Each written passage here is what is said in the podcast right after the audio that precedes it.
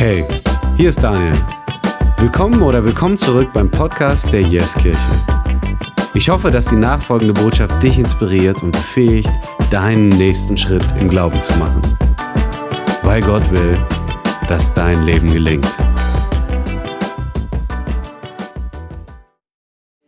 Rede ich den Menschen nach dem Munde oder geht es mir darum, Gott zu gefallen? Erwarte ich, dass die Menschen mir Beifall klatschen? Dann würde ich nicht länger Christus dienen. Ihr könnt sicher sein, liebe Brüder und Schwestern, die rettende Botschaft, die ich euch gelehrt habe, ist keine menschliche Erfindung. Ich habe sie ja auch von keinem Menschen übernommen und kein Mensch hat sie mich gelehrt. Jesus Christus selbst ist mir erschienen und hat mir seine Botschaft offenbart. Ihr wisst sicherlich, wie ich als strenggläubiger Jude gelebt habe.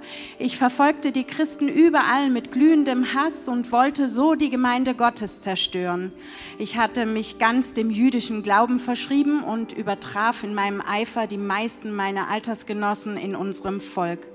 Mit aller Kraft trat ich dafür ein, dass die überlieferten Vorschriften unserer Vorfahren buchstabengetreu erfüllt würden.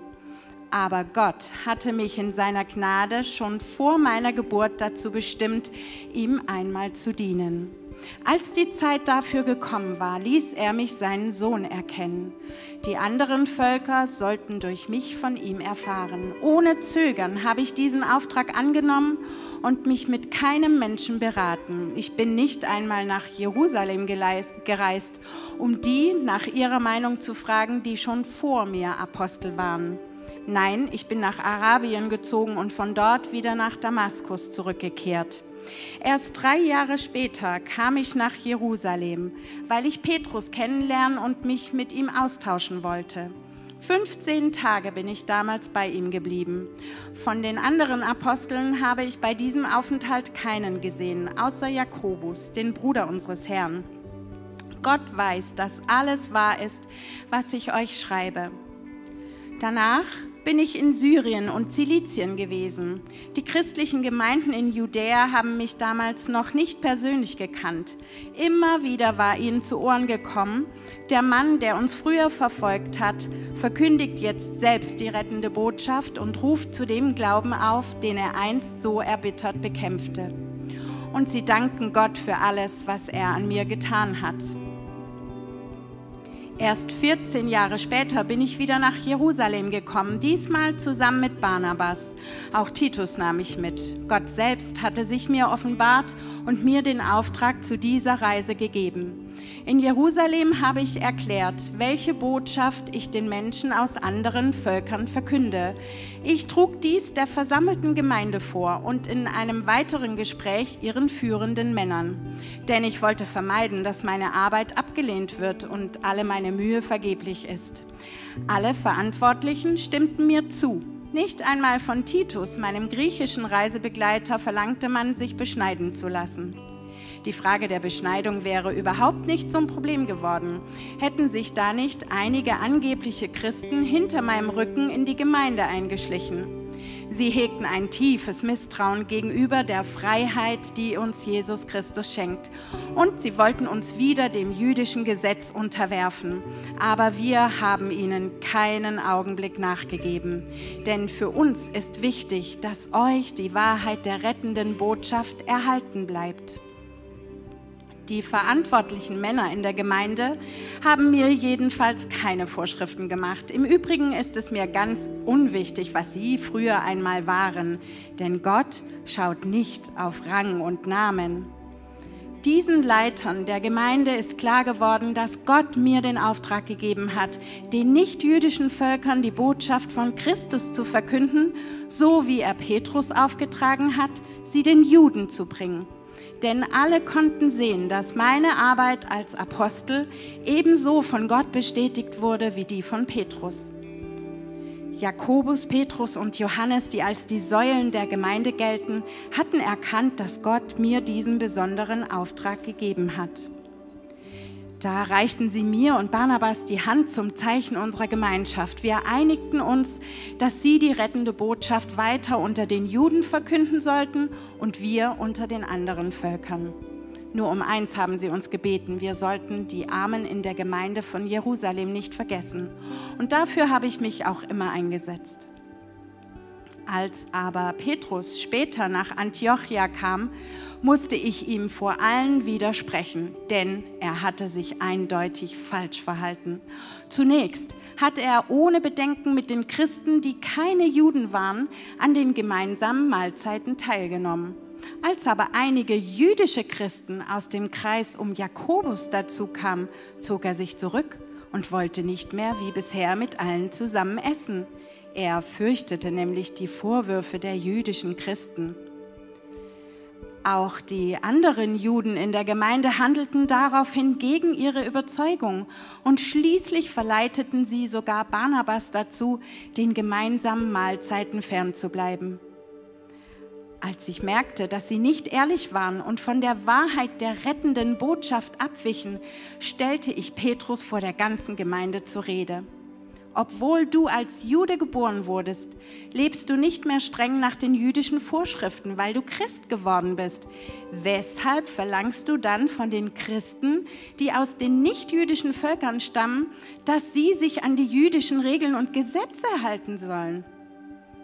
Zwar sind wir durch unsere Geburt Juden und keine Sünder wie die Menschen anderer Völker, trotzdem wissen wir inzwischen sehr genau, dass wir nicht durch Taten, wie das Gesetz sie von uns fordert, vor Gott bestehen können, sondern allein durch den Glauben an Jesus Christus. Wir sind doch deshalb Christen geworden, weil wir davon überzeugt sind, dass wir nur durch den Glauben an Christus von unserer Schuld freigesprochen werden nicht aber, weil wir die Forderungen des Gesetzes erfüllen, denn kein Mensch findet durch gute Werke Gottes Anerkennung. Wenn aber auch wir Juden allein durch den Glauben an Christus Anerkennung bei Gott finden wollen, dann geben wir damit zu, dass auch wir Sünder sind, ebenso wie die Menschen aus anderen Völkern. Bedeutet dies nun, dass Christus zum Komplizen der Sünde wird, wenn wir durch den Glauben an ihn nicht mehr dem Gesetz unterstellt sind? Auf gar keinen Fall. Nicht Christus, sondern ich selbst bin ein Komplize der Sünde, wenn ich dem Gesetz wieder Geltung verschaffen will, das ich vorher als nutzlos erkannt habe. Durch das Gesetz nämlich war ich zum Tode verurteilt. So bin ich nun für das Gesetz tot, damit ich für Gott leben kann. Mein altes Leben ist mit Christus am Kreuz gestorben. Darum lebe nicht mehr ich, sondern Christus lebt in mir. Mein vergängliches Leben auf dieser Erde lebe ich im Glauben an Jesus Christus, den Sohn Gottes, der mich geliebt und sein Leben für mich gegeben hat. Ich lehne dieses unverdiente Geschenk Gottes nicht ab ganz im Gegensatz zu den Christen, die sich noch an die Forderungen des Gesetzes halten wollen. Könnten wir nämlich durch das Befolgen des Gesetzes von Gott angenommen werden, dann hätte Christus nicht zu sterben brauchen. Amen.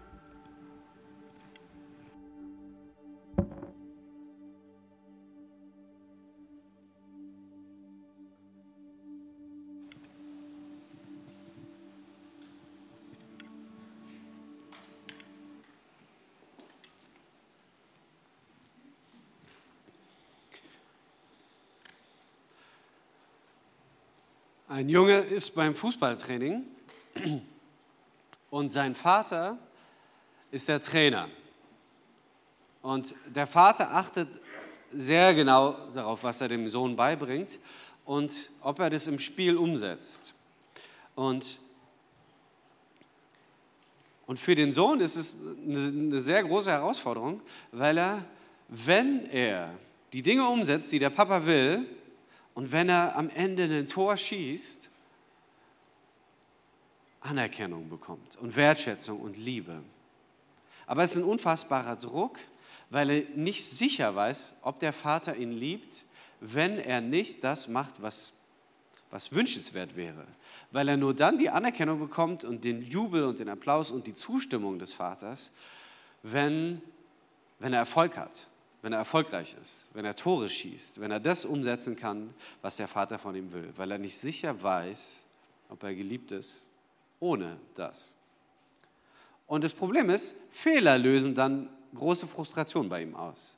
Also wenn er Dinge falsch macht, wenn er sich was vornimmt und er hat es eigentlich ganz oft geübt mit dem Papa und, und dann klappt es nicht. Dann führt es zu Selbstvorwürfen, zu Kritik und Unzufriedenheit greift um sich. Und die Herausforderung ist, dass es jemand sein wird, der ganz früh antrainiert bekommen hat, Menschenfurcht zu haben. Die Meinung von anderen Menschen ist ihm sehr, sehr wichtig. Weil er weiß, wenn ich was gut mache, dann vielleicht hat Papa mich lieb und dann freut er sich an mir. Und dann bin ich gut in seinen Augen. Und so gucken wir immer. So guckt er immer, wie Menschen ihn anschauen, wie das Feedback ist, ob er wahrgenommen wird, ob das, was er gut gemacht hat, auch wirklich gut wahrgenommen wird. Und ich würde sagen, das ist die Problematik, die wir letzte Woche angesprochen haben. Was uns antrainiert worden ist durch unsere Eltern und was wir hoffentlich nicht weitergeben an unsere Kinder. Ich liebe dich, wenn.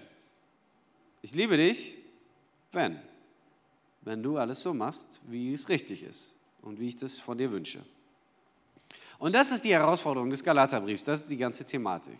Das richtig zu verstehen, was das Evangelium bedeutet. Ja? Also darum geht es. Und letzte Woche war die Einführung quasi äh, Galater 1, 1 bis 9. Und heute haben wir eben schon gehört, diesen kleinen Passus. Ja, ich habe fünf Wochen, nicht mal, vier Wochen. Da muss man viel Stoff abdecken. Ja? Äh, und heute geht es um Kapitel 1 bis, von Vers 10 bis äh, 2,21, also quasi bis das komplette zweite Kapitel. Und ihr habt gemerkt, es ist ein großer biografischer Teil. Und so ein bisschen die Frage eigentlich, woher kommt denn das Evangelium, was Paulus verkündigt? Hat er sich das ausgedacht? Ist es so sein Gutdünken? Weil das ist so ein bisschen die Kritik, ja, dass die anderen Juden und Apostel und so weiter behaupten, Paulus hat so eine Art Leitversion des Evangeliums. Ja? Sozusagen, das ist so eine liberale Version. Sagt, ja, bei euch, also bei Paulus ist es nur Christus, aber die richtige Version ist eigentlich, du musst schon auch die Sachen richtig machen. Du musst alles umsetzen, du musst alles einhalten. So, und da versucht er zu erläutern, ganz ehrlich, ich habe es direkt von Jesus. Ja, und dann erklärt er seinen Werdegang. Und dann gibt es auch noch diese Feedback-Schleife mit den Aposteln, wo er dann irgendwann hingeht nach Jerusalem. Und das Feedback ist durchaus positiv. Ja? Die geben ihm die Hand als Zeichen dafür, dass sie sagen, ja, du verkündigst das wahre Evangelium. Aber wir bleiben einfach dabei, du bleibst bei den Heiden also bei uns. Ne? Und äh, wir bleiben in Jerusalem. So, und dann mündet das Ganze in diesem netten Konflikt mit Petrus. Ja? Und es gehört alles zusammen. Ich bete nochmal. Vater im Himmel, ich danke dir für diesen Morgen. Und Heiliger Geist, ich lade dich ein, dass du uns sensibel machst für das, was du sagen willst und für das, was du vorbereitet hast. Und ich bete, dass du zu unseren Herzen sprichst in Jesu Namen. Amen. Man hat gemerkt, an der Ausdrucksweise auch schon, Paulus war ein leidenschaftlicher Fußballer, ne, der sich nicht sicher war, ob er wirklich die Anerkennung und Wertschätzung seines Vaters hat. Der sich die verdienen wollte, mit einem Eifer mehr als seine Zeitgenossen. Er war eifriger und fanatischer, wie er es im Nachhinein sagt, als alle anderen vor ihm. Ja? Vers 13. Wie ich über die Maßen sozusagen eifrig war. Ja? Also er ist ein sehr leidenschaftlicher Fußballer.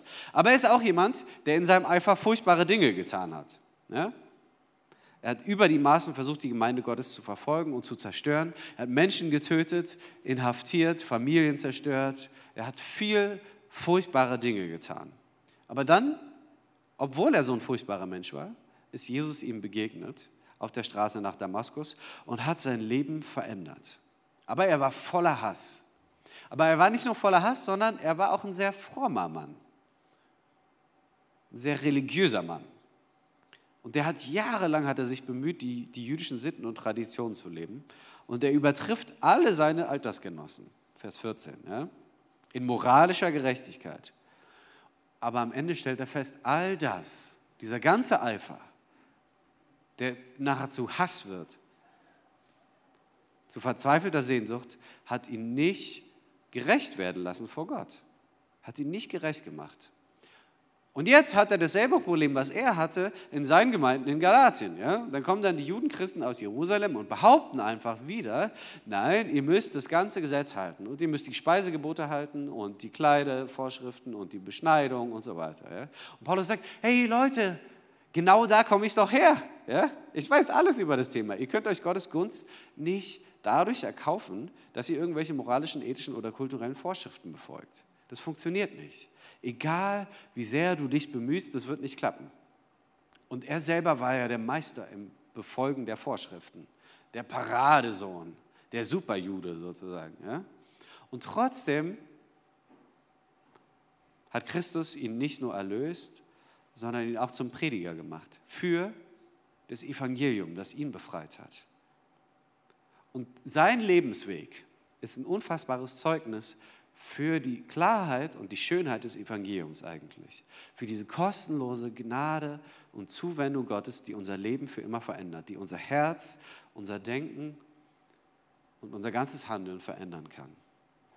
Und wenn irgendeiner uns zeigen kann, dass Erlösung allein aus Gnade kommt, dann ist das Paulus. Ja? Seine Sünden waren furchtbar, aber Gott hat ihn hineingerufen in sein Reich. Und was auch ganz deutlich wird in seinem Leben, das Evangelium ist nicht die nächste Religion. Es ist nicht, ah, vorher war ich so und jetzt ne, bin ich in dem nächsten Hamsterrad gefangen.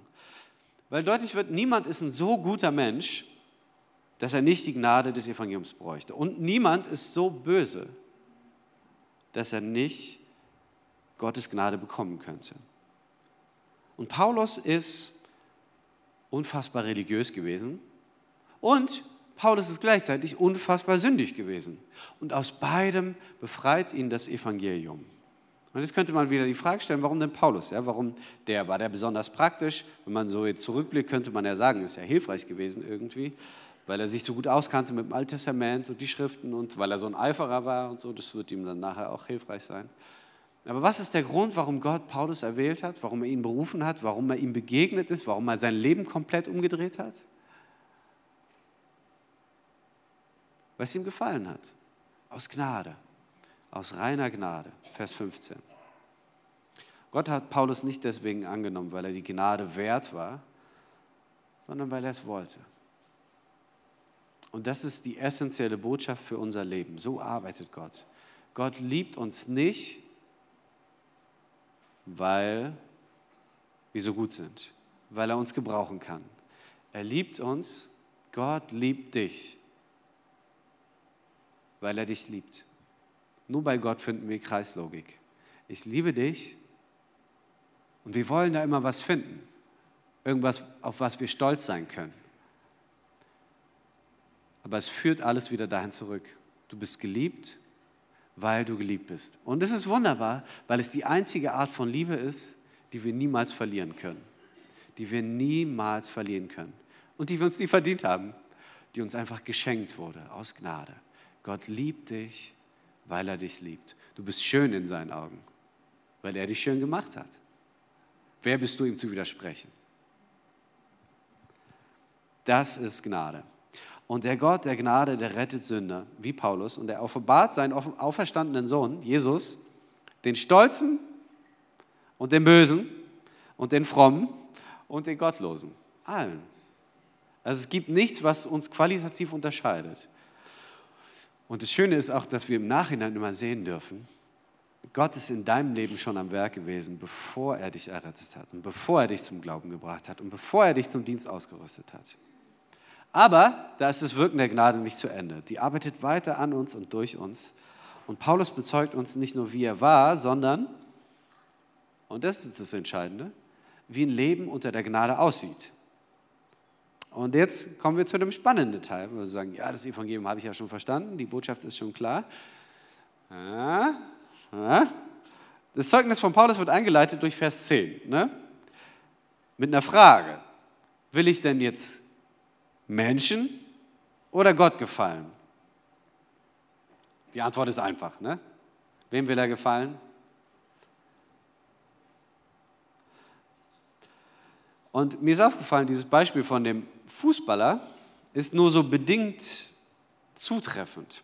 Weil ich sagen würde, wenn man anfängt, das Evangelium zu verstehen, dann bedeutet es, dass man versteht, der, von dem ich dachte, dass es mein Vater wäre, der mich trainiert hat all die Jahre und bei dem ich diese Konditionierung gelebt habe, gelernt habe, ist eigentlich mein Stiefvater. Das ist nicht mein Vater. Und dann kommt dieser Junge irgendwann zu dem Punkt, an dem er seinen echten Vater kennenlernt, der ihn sein Leben lang gesucht hat und vermisst hat. Und es stellt sich raus, sein echter Vater ist nicht der Trainer, aber zufälligerweise gehört ihm auch der Fußballclub.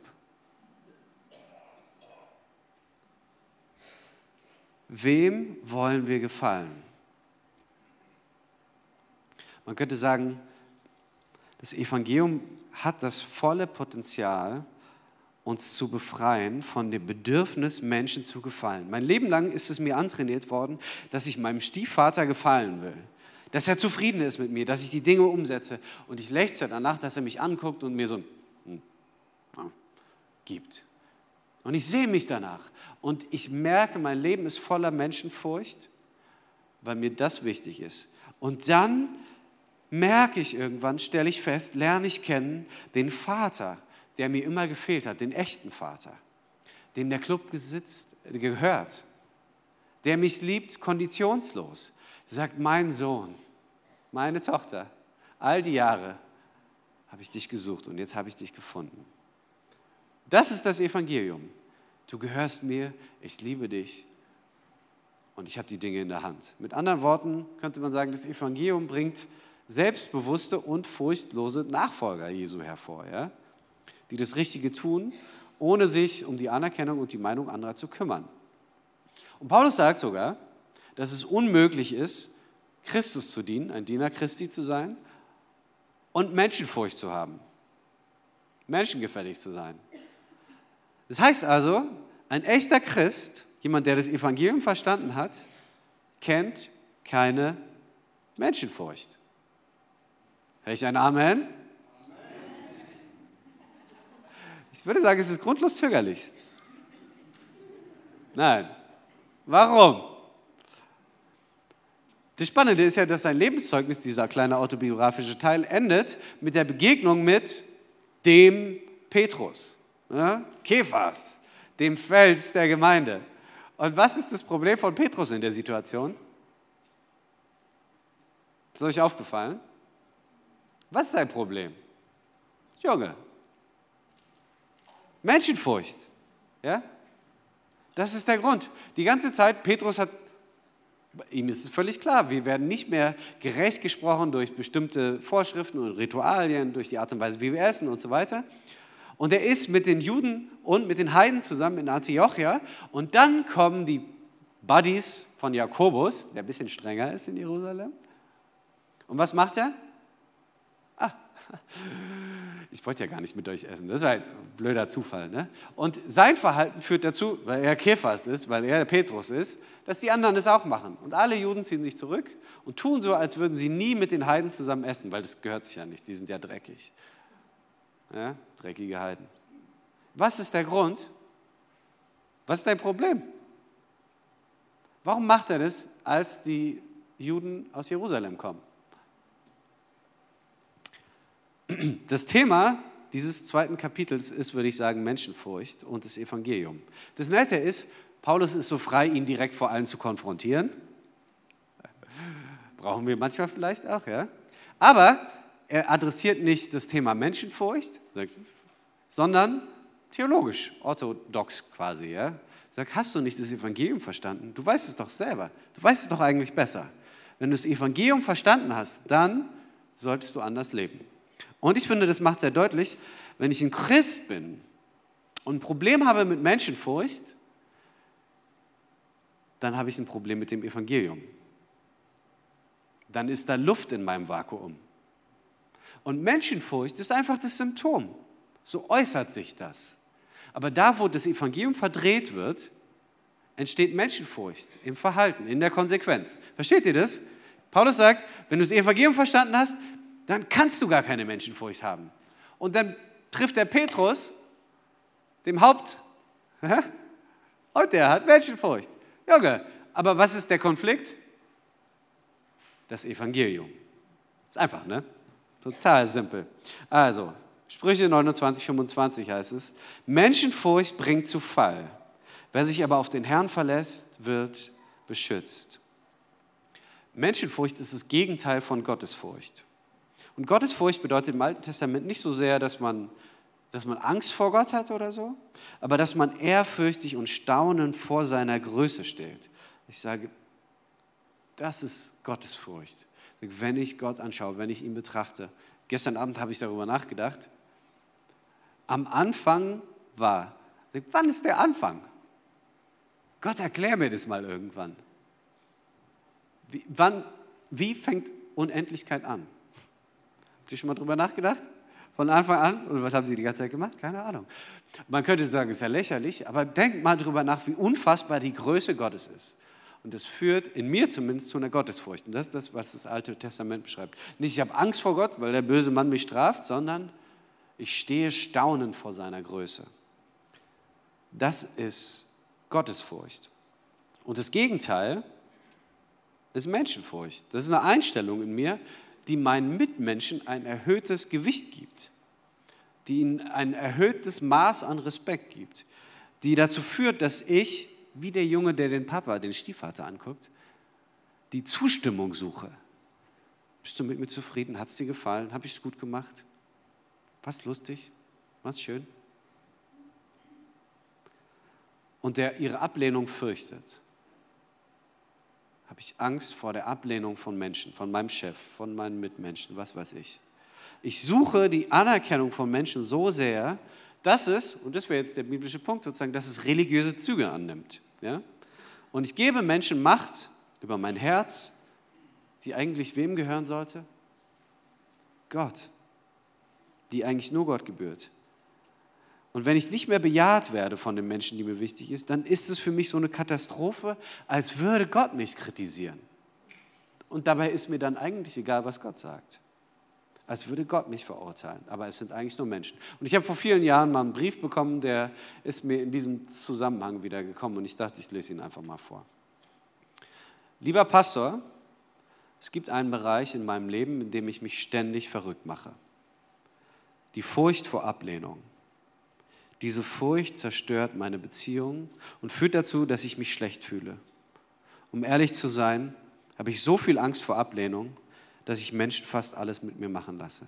Es beeinflusst sogar, was ich esse. Ich hasse es, mich so schwach zu fühlen. Aber ich weiß nicht, wie ich mich verändern kann. Mein ganzes Leben war ich darauf bedacht, was Menschen über mich denken. Als kleines Kind habe ich schnell gelernt, dass bestimmtes Verhalten mir Anerkennung und Bestätigung von meinen Eltern besorgt. Und dann in der Schule wurden die Anerkennung und Bestätigung meiner Freunde das Wichtigste in meinem Leben.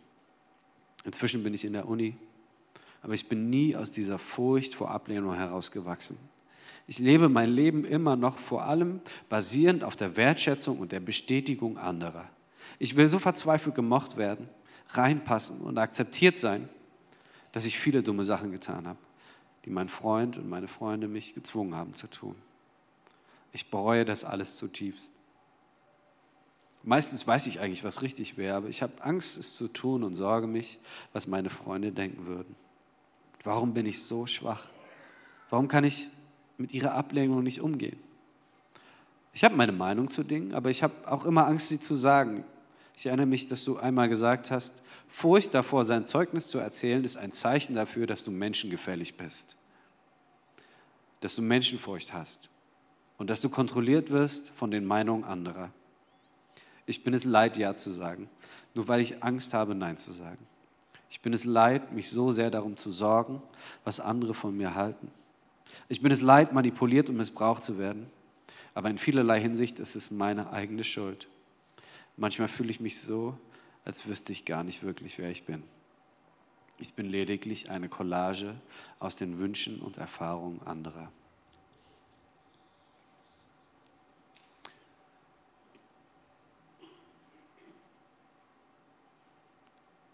Petrus ist Christ. Petrus ist der Fels, auf den Jesus seine Gemeinde baut. Und Petrus hat ein Problem mit Menschenfurcht. Was ist die Wurzel? Wenn Menschenfurcht das Symptom ist, dann ist die Wurzel immer eine Verdrehung, ein bisschen Luft im Vakuum, ein Problem mit dem Evangelium. Menschenfurcht ist nur das Symptom. Und wenn du dich diesem Problem nicht stellst, das es in deinem Leben gibt, dann wirst du kontrolliert von anderen Menschen. Und sie stecken dich in ihre kleine Box und du lebst das Leben, was dein Vater wollte, was deine Mutter wollte, was dein Partner will, was deine Freunde wollen.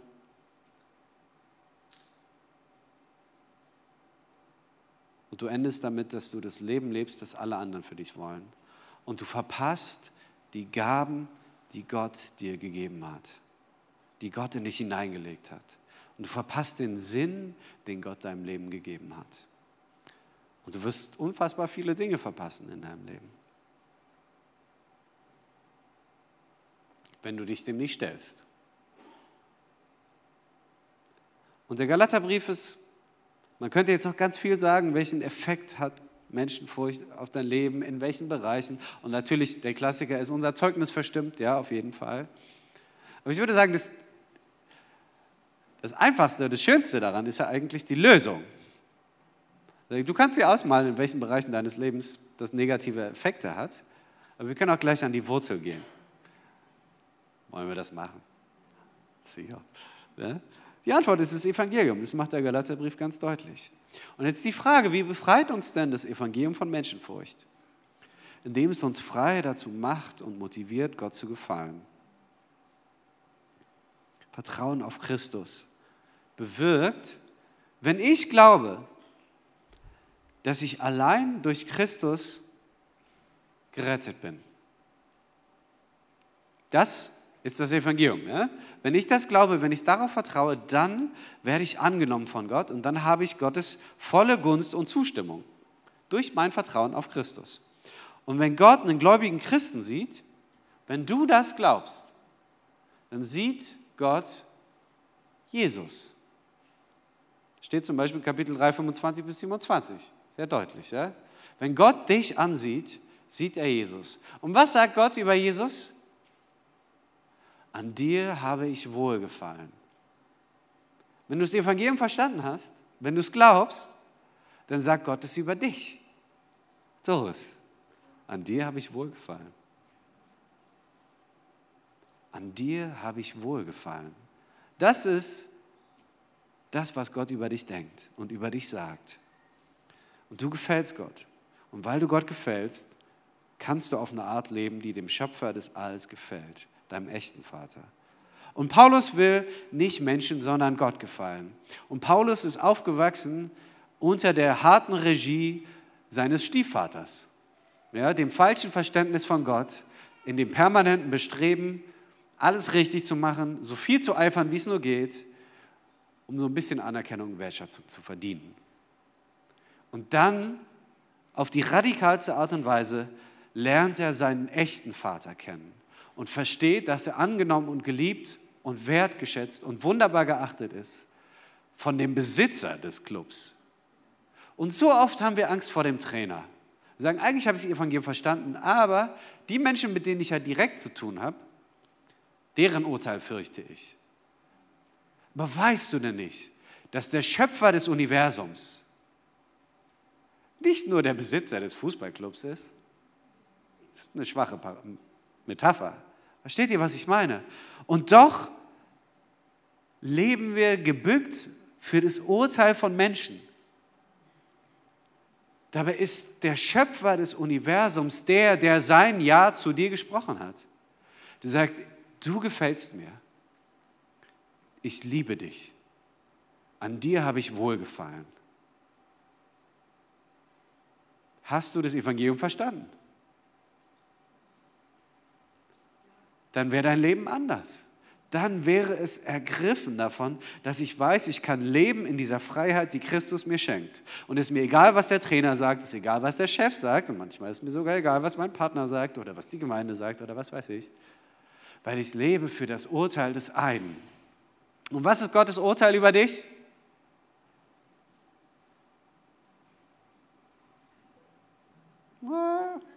Ist angekommen auf jeden Fall, ich merke es. Sehr gut, ja. Petrus hatte auch Probleme damit. Ist verständlich. Das ist die Challenge für unser Leben. Wenn wir uns nicht geliebt wissen, dann müssen wir Tore schießen. Und dann hoffen wir, dass wir Anerkennung bekommen. Und dann hoffen wir, dass wir uns Liebe erkaufen können. Und das Schöne ist, wenn wir kommen aus so einer Begegnung mit dem Vater, mit dem Echten, mit dem Sitzer, mit dem Schöpfer, dann wissen wir, dass wir uns Liebe nicht erkaufen müssen, sondern dass mir die Liebe Gottes zugesagt ist. In Kreislogik, die nur Gott hat. Ich liebe dich, weil ich dich liebe. Und wenn Christen Gott gehorsam sind, dann tun sie das nicht, um sich Gottes Gunst zu verdienen, sondern weil wir geliebt sind. Weil wir es wissen und weil wir dem Vater Freude machen wollen. Weil nicht nur der Stiefvater guckt dem Spiel zu, sondern auch der Vater. Und der freut sich, wenn ich ein Tor schieße. Der freut sich, wenn ich die Dinge umsetze. Der freut sich, wenn ich es gut mache. Wenn ich das Evangelium verstanden habe, dann weiß ich, wer der Vater ist. Und das befähigt mich zu leben ohne Furcht vor Menschen. Und die Frage ist, ob es in deinem Leben angekommen ist. Und wir wollen jetzt miteinander das Abendmahl nehmen, was der Inbegriff des Evangeliums ist. Dass Jesus für dich und für deine Schuld, für deine Fehler und für dein Versagen gestorben ist. Ein für allemal die Schuld auf sich genommen hat und getragen hat. Die vergeben hat und gesagt, du bist mein, wenn du das annimmst. Und das können wir jetzt feiern miteinander. Dass Gott es dir zuspricht. Und du kannst es annehmen und sagen, Gott, ich nehme es von dir. Und ich danke dir dafür. Vater im Himmel, ich danke dir, dass du uns befähigst, ein Leben zu führen, frei von Menschenfurcht. Frei von der Furcht des Urteils anderer Menschen. Ein Leben für dich. Und ich bete, dass du uns immer wieder ziehst und dass du diese lebensverändernden Begegnungen schenkst in deine Gegenwart. Dass wir verstehen, wenn wir dich kennen, dann ist alles andere egal. Wenn der Schöpfer des Universums sein Urteil über mich gesprochen hat, dann sind alle anderen Urteile egal. Wenn der Trainer was sagt, tangiert mich das peripher weil der Besitzer sein Urteil schon gesprochen hat und ich mich sicher weiß in dir. Und ich bete, dass diese Wahrheit des Evangeliums unser Leben durchdringt und uns frei macht von aller Furcht. In Jesu Namen. Amen.